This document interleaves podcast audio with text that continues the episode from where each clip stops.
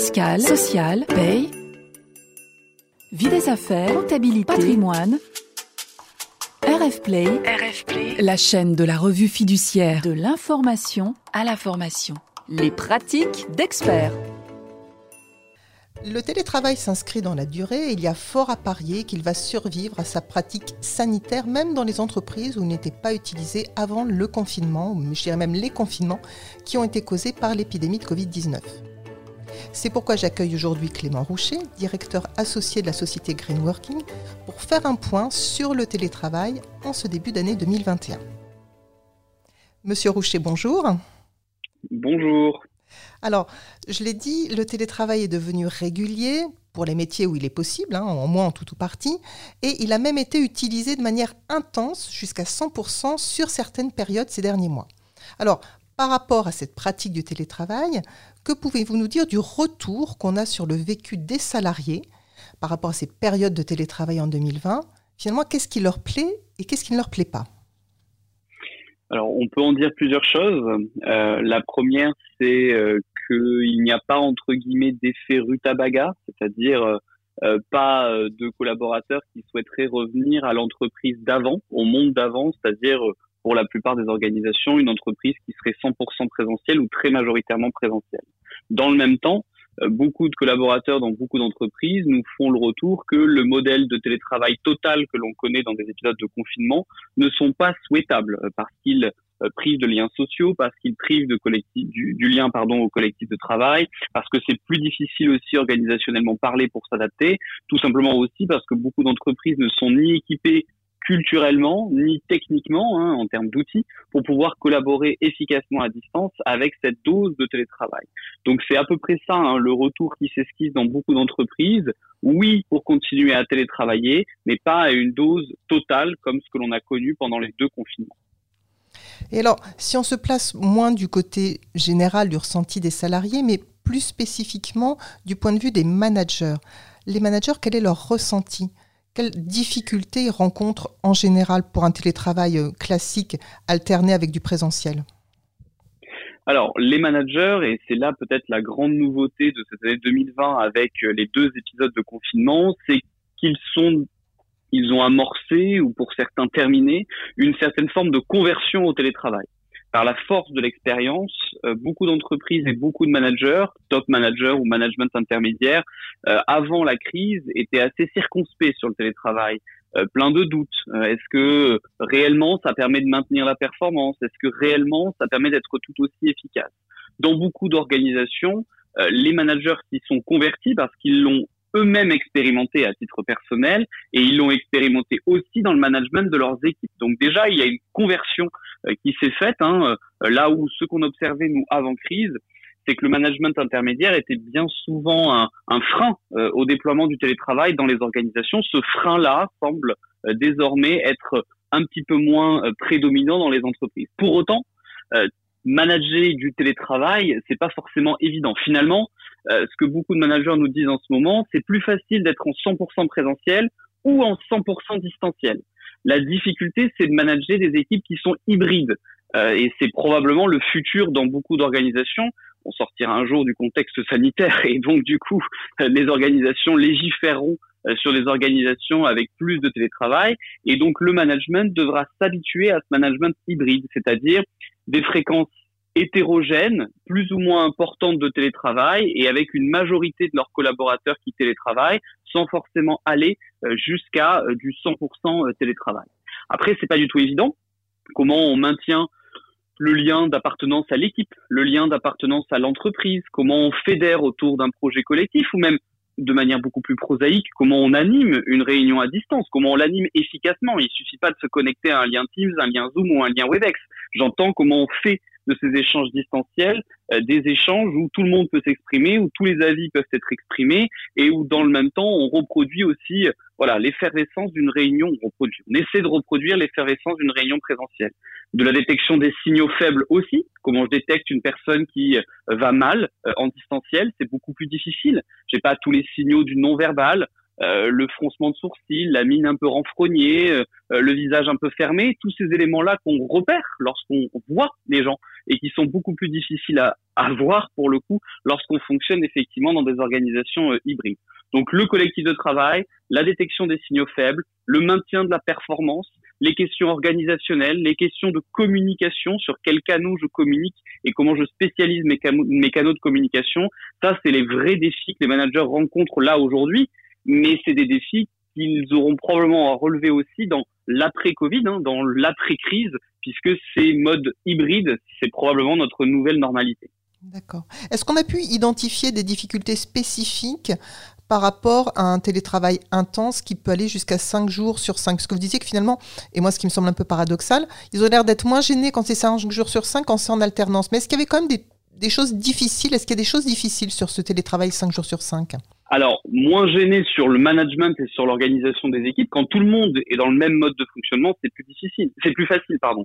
Ce qui est plus difficile, c'est quand on est sur des modes d'organisation différents. Par contre, la réelle difficulté, et je pense qu'on est nombreux à l'expérimenter, en tout cas je me mets dans cette dans cette catégorie-là aussi, c'est évidemment le sentiment d'isolement, de démotivation, euh, le manque de liens sociaux que beaucoup de collaborateurs peuvent ressentir parce que finalement on connaît euh, euh, une crise qui a trois niveaux, une crise sanitaire c'est évident, une crise économique pour beaucoup de secteurs d'activité, mais ce qu'on est aussi en train de connaître, c'est une transformation culturelle à marche forcée, c'est-à-dire que des entreprises qui fonctionnent à distance, ça existe à travers la planète.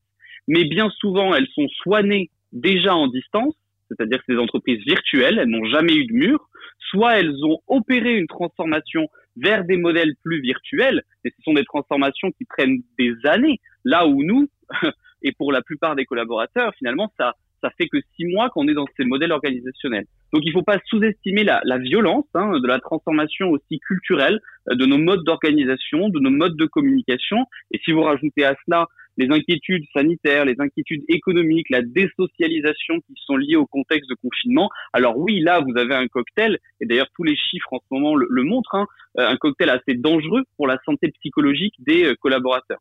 D'ailleurs pour ça que dans ces modèles-là, le management est particulièrement outillé sur la détection de ces situations-là et qu'on forme et accompagne aussi les collaborateurs sur l'auto-management, euh, l'automotivation, l'autogestion de ses tensions, l'autogestion de sa porosité entre vie euh, professionnelle et vie euh, personnelle. Maintenant, il faut aussi avoir conscience que beaucoup de collaborateurs ne se reconnaissent pas du tout dans ces modèles de, de télétravail total, donc ils ne sont clairement pas souhaitables à long terme pour beaucoup d'entreprises à l'heure actuelle. Et alors, comment un manager peut accompagner son équipe, que le télétravail soit ponctuel ou qu'il soit régulier? Alors, le manager peut accompagner son équipe de plusieurs manières. D'abord, euh, un fonctionnement distanciel réclame de fixer des règles. Euh, la distance nécessite de codifier beaucoup plus, nécessite d'écrire beaucoup plus qu'est-ce qui est attendu en termes de disponibilité, en termes de réactivité, en termes de comportement à l'échelle de l'équipe ou euh, vis-à-vis des clients quand on fonctionne orienté sur l'externe. Fixer des règles, c'est indispensable. Alors, le conseil qu'on peut donner au manager, c'est de faire participer l'équipe à la définition de ces règles pour éviter que ça soit euh, quelque chose décidé de manière unilatérale par euh, la direction de l'équipe. Ça, c'est le premier élément. Le deuxième élément, c'est de miser à fond sur l'autonomisation euh, des collaborateurs. En distanciel, toutes les illusions du contrôle présentiel disparaissent. Donc, le management n'a pas d'autre choix que de faire confiance, de faire des bilans d'apprentissage, de pouvoir faire grandir quelque part les collaborateurs avec des outils très concrets euh, comme les cartes de délégation, euh, des rituels qui s'appellent les bilans d'apprentissage ou autres, pour faire en sorte qu'ils vivent au mieux euh, effectivement ce, ce télétravail-là. Et puis ensuite, il y a toute l'animation du collectif de travail avec des rituels d'équipe qui sont adaptés au fait qu'on arrive à, à, faire circuler l'information, à détecter les situations délicates. voilà, c'est un petit peu les trois grands axes d'accompagnement du, du management sur euh, sur l'accompagnement pardon euh, du télétravail pour son équipe, en plus bien évidemment euh, de la détection hein, des situations difficiles comme je l'évoquais tout à l'heure. Merci. Et alors, je, voudrais vous poser une dernière question avant de clore cet entretien. C'est, vous l'avez dit, on est dans une transformation culturelle. Il y a fort à parier qu'il y a beaucoup d'entreprises qui vont pérenniser le télétravail, très certainement en alternance avec des périodes en présentiel, hein, puisqu'on a dit le, le 100% mmh. n'est pas vraiment souhaitable. Et on peut se poser du coup la question de la gestion des espaces de travail pour ces entreprises qui vont pérenniser le télétravail, quels choix elles peuvent envisager par rapport aux locaux qu'elles occupent actuellement?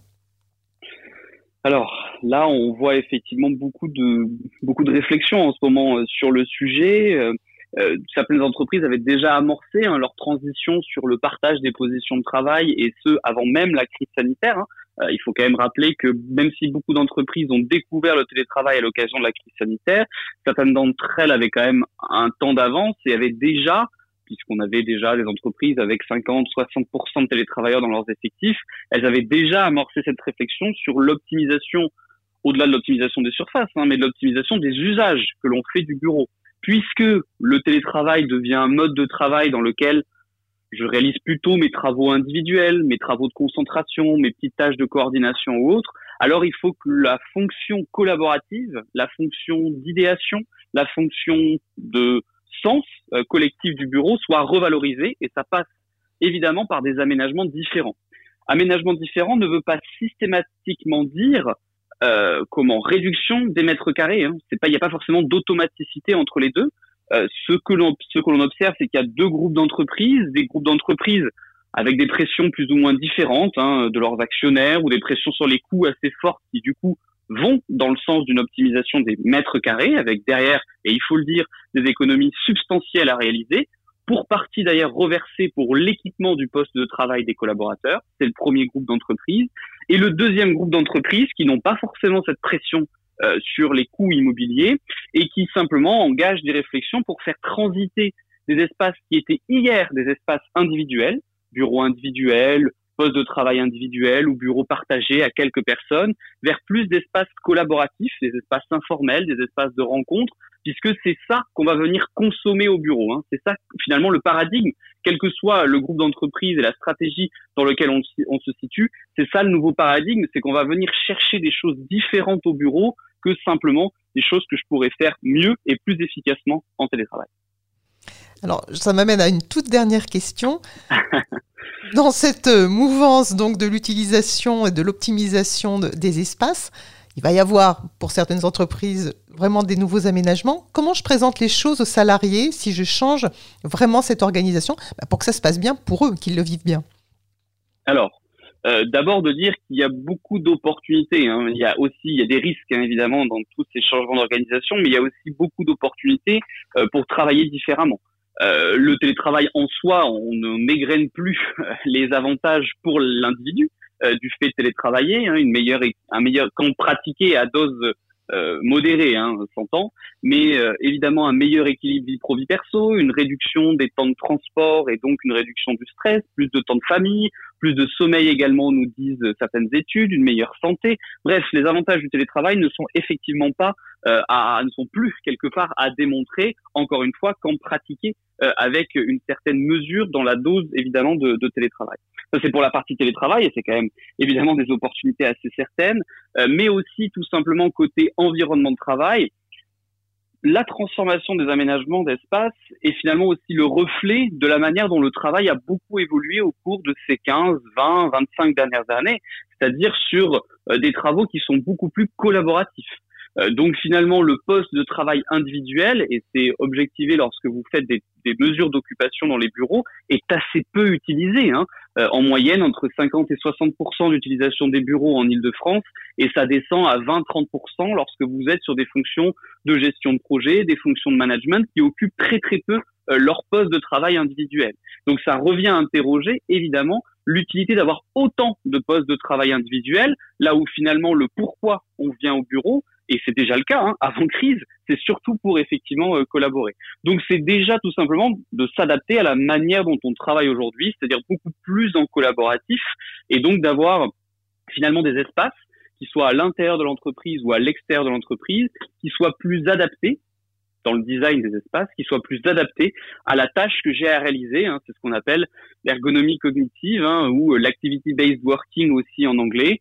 Euh, si je dois mener un certain type de tâche, un certain type de d'espace est plus approprié. Et c'est vrai à l'intérieur de l'environnement de travail euh, côté employeur et également vrai évidemment lorsque je télétravaille. Donc voilà, beaucoup d'opportunités euh, à, à, saisir sur ces changements d'environnement. Après, il y a aussi des craintes, des inquiétudes, euh, des procès d'intention qui sont parfois faits aux employeurs et il faut évidemment les démystifier ou être parfois transparent. On a certains de nos clients qui, qui disent ouvertement à, à leurs salariés, euh, évidemment qu'il y a une pression sur les coûts, évidemment que la crise économique est aussi euh, passée par là, et donc oui, euh, on va évidemment chercher à optimiser ces mètres carrés. Le discours de vérité est aussi à assumer parfois quand la situation économique l'exige. Très bien. Bah, écoutez, je remercie beaucoup Monsieur Roucher pour cet éclairage qui, je n'en doute pas, intéressera beaucoup nos auditeurs. Au revoir. Je vous en prie. Au revoir. Retrouvez tous les podcasts de RF Play et plus encore sur rfplay.fr.